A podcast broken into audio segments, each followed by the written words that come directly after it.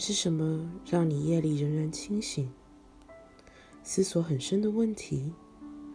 期待一场大旅行，或是压力？担心未完成的工作？即将到来的考试？还有可怕的家庭聚会？其实我们都一样，压力是暂时的，成因很快就会解决。但是我还是睡不着，就是担心睡不着的压力。好像 是一个永远循环无解的问题。其实失眠最重要的核心，换种说法，它其实叫做睡眠障碍。